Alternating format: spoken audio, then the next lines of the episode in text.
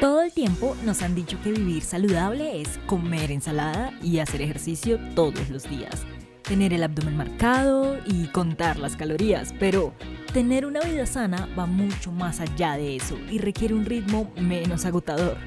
Yo soy Ana García y te invito a escuchar Al Natural, un podcast donde entendemos la salud como algo holístico que incorpora mente, cuerpo y alma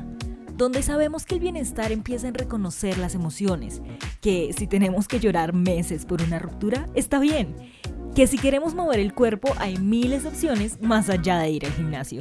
y que comer nutritivo no tiene que ser aburrido.